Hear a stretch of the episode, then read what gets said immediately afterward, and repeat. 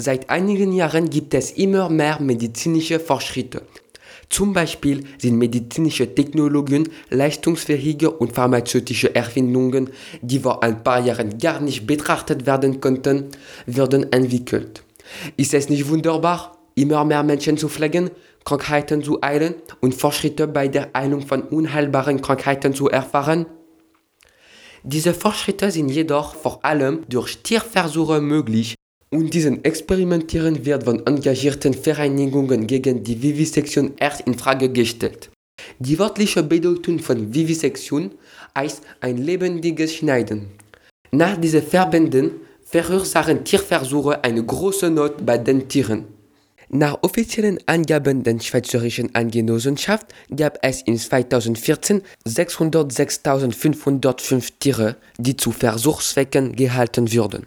Jetzt möchten wir wissen, wofür Tierversuche benutzt werden und wir hören zwei Professoren. Zuerst Professor Lutz von der Universität von Zürich. Also wir machen Tierversuche, weil uns die ähm, Regulation von Appetit, Übergewicht, und Diabetes mellitus interessiert. Und ähm, das sind Zusammenhänge, wo den ganzen Stoffwechsel im Tier betreffen.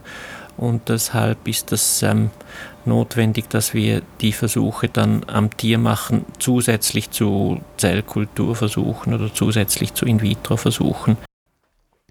Und jetzt hören wir den Professor Renner von Freiburg Universität.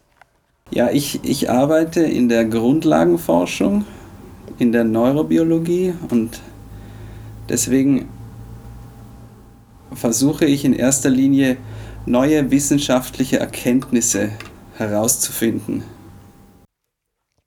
Tierversuche werden denn für neue Entwicklungen und Grundlageforschung benutzt. Aber jetzt hören wir Herrn Fournier. Herrn Fournier ist der Leiter der Schweizer Liga gegen Vivisektion an Tieren in Labors. Tierversuche hilft bei Antworten in Fällen, wo In-vitro- oder In-silico-Modelle nicht wirksam sind. Zum Beispiel auf dem Gebiet der Immunologie. Das heißt, alles, was im Zusammenhang mit Entzündungen steht. Heutzutage sind zelluläre Modelle noch nicht stark genug, um Antworten zu erhalten, die mehrere Organe und das Immunsystem oder andere umfassen. Wir haben gerade von Herrn Fournier über Ergebnisse gehört, die durch Tierversuche erhalten werden können. Aber als Abolitionist sagt er noch, ob man also das Leiden eines Tieres in Bezug auf die Entwicklung eines Medikaments wiegt, kann es diskutiert werden. Aber unter Berücksichtigung der Anzahl der Versuche in Bezug auf die schlechten erhaltenen Ergebnisse wird es völlig unverhältnismäßig. Herr Fournier prangiert daher dieses Leiden und den Mangel an Ergebnissen an. Allerdings hat er noch viel zu zeigen und wir werden später seine Meinung in zukünftigen Episoden entdecken. Es gibt denn entgegengesetzte Ansichten. Tatsächlich, auf einer Seite werden die Nutzlosigkeit, die Gefahr und die Grausamkeit von Tierversuchen durch bestimmte Argumente hervorgehoben. Diese Argumente werde ich später ausführen. Auf der anderen Seite wird die Tierforschung praktiziert, in den meisten Fällen im Namen der Grundlageforschung für den Fortschritt der Medizin und um Menschenleben zu retten. Das Thema Tierversuche ist ebenso ein Tabuthema, das nicht nur wenig durch die Medien behandelt wird, sondern auch umstritten ist. In der Schweiz prallen mehrere Meinungen aufeinander.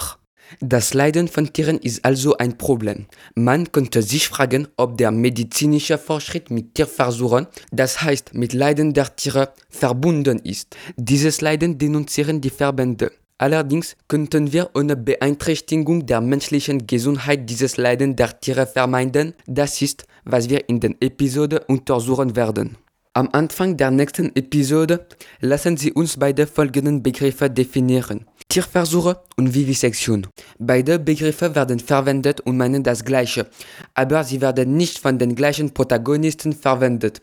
Warum? Gibt es noch einen Unterschied zwischen beiden Wörtern? Dann werden wir über die Ziele der Tierversuche sprechen und uns fragen, warum einige Organisationen sie abschaffen wollen, wenn sie für andere Organisationen der Motor des Fortschritts der Medizin ist und wenn sie Leben retten können.